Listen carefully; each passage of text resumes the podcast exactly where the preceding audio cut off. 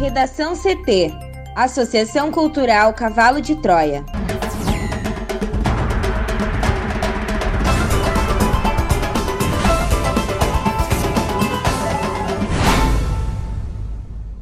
Agora, no Redação CT. Câmara Municipal aprecia pedido de impeachment de Marquesan nesta quarta-feira. Governo do estado publica decreto que altera protocolos às regiões da bandeira vermelha. Beirute fica em luto após explosões que deixaram mais de 100 mortos. Enem será impresso em gráfica de onde prova vazou.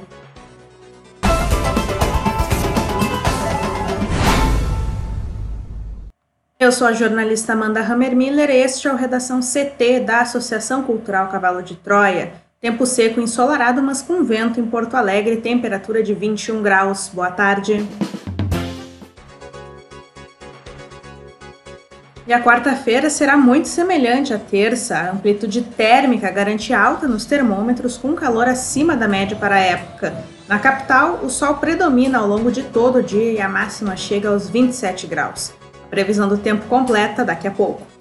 E hoje pela manhã, vários acidentes foram registrados em vias de Porto Alegre.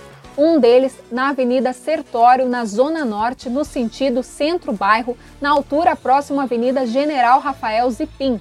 Uma mulher teve ferimentos leves, foi atendida, a faixa da direita ela chegou a ser bloqueada, mas a via já está liberada. Também teve um atropelamento por ônibus na rua Cruzeiro do Sul com a Avenida Francisco Macena Vieira, no bairro Santa Teresa. E duas ocorrências foram registradas na zona leste da capital. Uma delas num acidente entre carro e moto na Avenida Antônio de Carvalho com a Rua 1 e também na Avenida Bento Gonçalves, no sentido bairro Centro, próxima à Faculdade de Agronomia da URGS.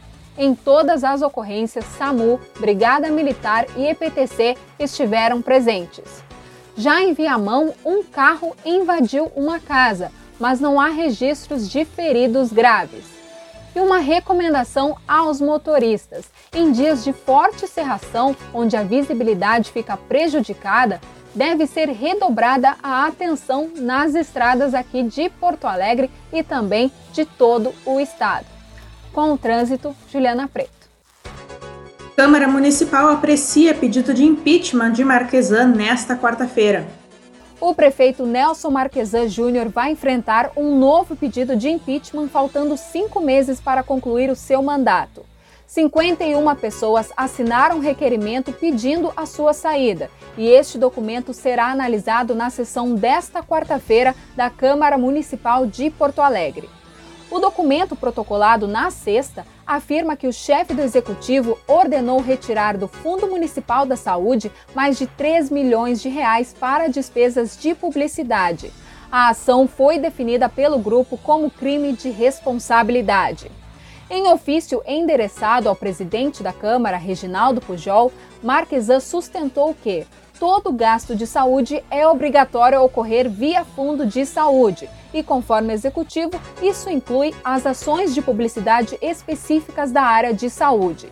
E diz também que o valor previsto no orçamento para a publicidade via Fundo Municipal foi aprovado pelo Legislativo Municipal. O rito para admissibilidade do pedido de impeachment do prefeito é diferente do seguido pelo Congresso Nacional. Não cabe ao presidente da Câmara decidir se o pedido vai a plenário ou não. Ele o leva e, caso haja um quórum mínimo de 19 vereadores, ele começa a ser votado. Ou seja, agora trata-se de uma fase inicial sem afastamento do cargo. Para o Redação CT, Juliana Preto. Cinco casas de madeira foram atingidas por um incêndio no começo da madrugada desta quarta-feira no bairro Nonoai, na zona sul de Porto Alegre. Os casebres, colados uns aos outros, ficam em uma área invadida, próxima à rua Alcebiades Antônio dos Santos. De acordo com o Corpo de Bombeiros, as moradias foram totalmente destruídas. A causa do incêndio ainda não foi informada. O fogo foi controlado cerca de meia hora após a ocorrência e ninguém ficou ferido. Mas as famílias, compostas por 17 pessoas no total, perderam muitos pertences. De acordo com a Defesa Civil, elas devem buscar auxílio de parentes e vizinhos. A entidade vai doar colchões, cobertores, roupas e cestas básicas. Um dia após o Rio Grande do Sul registrar novo recorde com 83 óbitos por coronavírus em um período de 24 horas, o governo do estado publicou nesta quarta-feira um decreto alterando os protocolos de restrições para o comércio não essencial nas regiões de bandeira vermelha no modelo do distanciamento controlado. As mudanças valem a partir de hoje e envolvem o comércio varejista não essencial localizado em ruas, centros comerciais e shoppings além do funcionamento de restaurantes. Essas mudanças, segundo o governo estadual, foram debatidas e validadas com a FAMURS e com as 27 associações regionais durante reunião na manhã de ontem.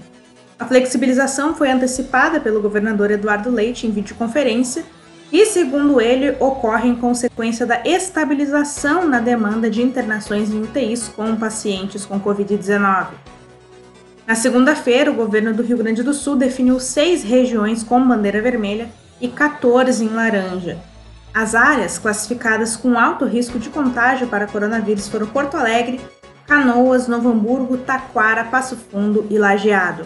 Confira as principais mudanças com a repórter Juliana Preto.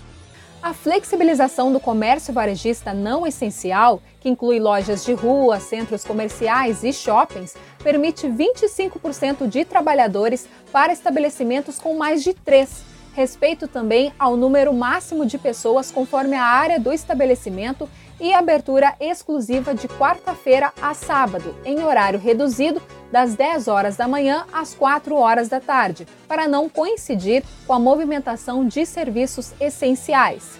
Para os restaurantes, o atendimento presencial restrito passa a ser permitido na bandeira vermelha, com dias e horários reduzidos e reforço dos protocolos obrigatórios.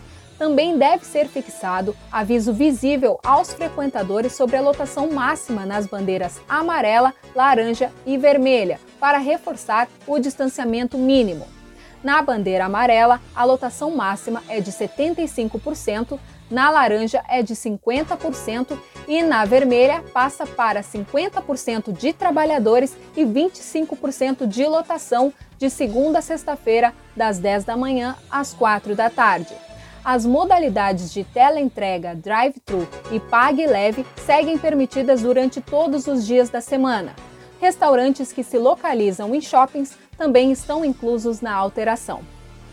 Mais de 100 pessoas morreram e cerca de 4 mil ficaram feridas nas duas grandes explosões ocorridas no porto de Beirute, no Líbano, ontem e que devastaram bairros inteiros da cidade. As informações são de um novo relatório divulgado nesta quarta-feira pela Cruz Vermelha Libanesa. De acordo com o governo, de 250 mil a 300 mil pessoas estão desabrigadas. A potência das explosões foi tão intensa que os sensores do Serviço Geológico dos Estados Unidos as registraram como um terremoto de 3.3 na escala Richter.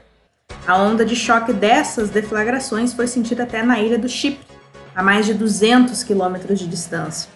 No epicentro da tragédia, o cenário é caótico. Lixeiras parecem latas em conserva retorcidas e carros são incinerados pelas ruas. Com a ajuda de policiais, os socorristas passaram a noite em busca de sobreviventes e mortos sob os escombros. Por volta das 18 horas locais, meio-dia no horário de Brasília, uma primeira explosão foi ouvida em Beirute, seguida de outra muito mais potente. Os edifícios tremeram e os vidros das janelas quebraram em um raio de vários quilômetros. Os hospitais da capital, que já lidam com a pandemia do coronavírus, estão saturados. A explosão ocorreu em um armazém contendo 2.750 toneladas de nitrato de amônio. As causas específicas ainda serão investigadas, mas o enorme impacto da detonação tem relação direta com a quantidade dessa substância, que é altamente explosiva. As milhares de toneladas de nitrato de amônio ficaram paradas no armazém durante seis anos. O Congresso Nacional formalizou no Diário Oficial da União a perda de validade de cinco medidas provisórias editadas pelo presidente Jair Bolsonaro nos meses de março e abril.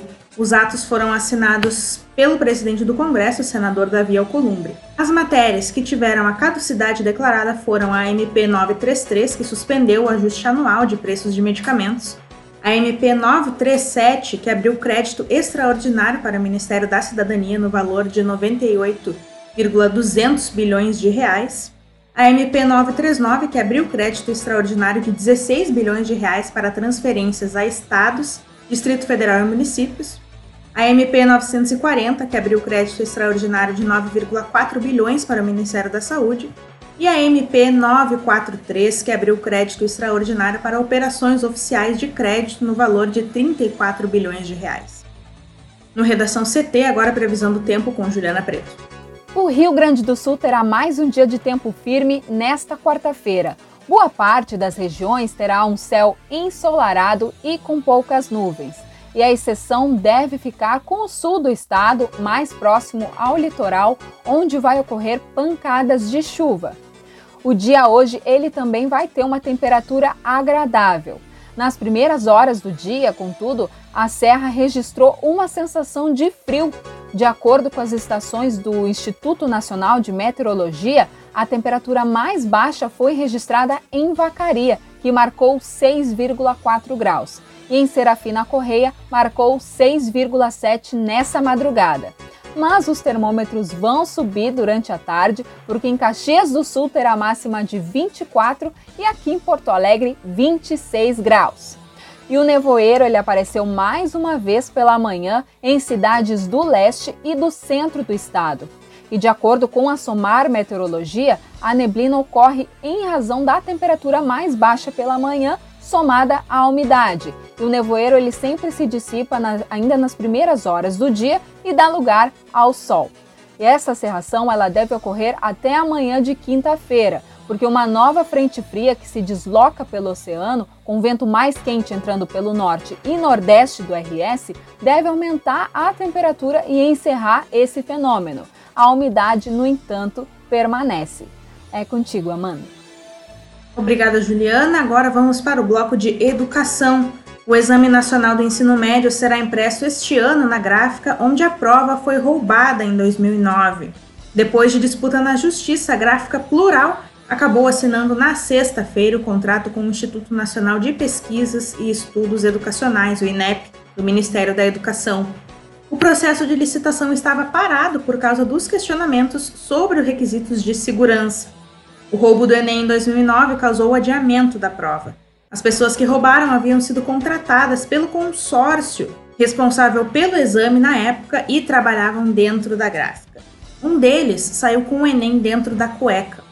Depois que o Estadão revelou a história, o MEC cancelou a prova que, pela primeira vez, seria um grande vestibular com vagas selecionadas por meio do SISU. A Plural, que faz parte do grupo Folha, afirma que foi modernizada e adequou seus requisitos de segurança.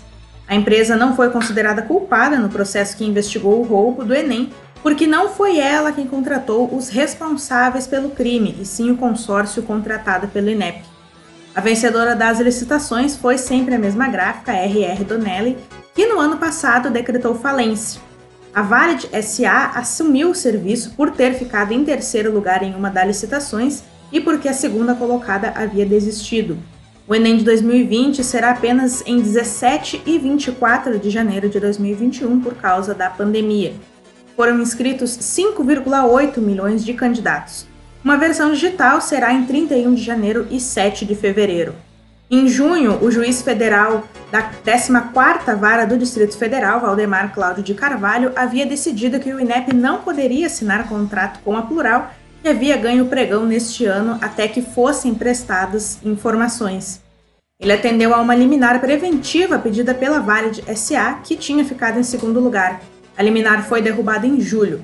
A contratação da Plural foi publicada ontem no Diário Oficial da União.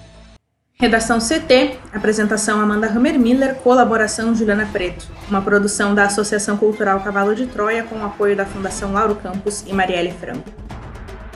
Próxima edição amanhã, ao meio-dia e 45. Boa tarde.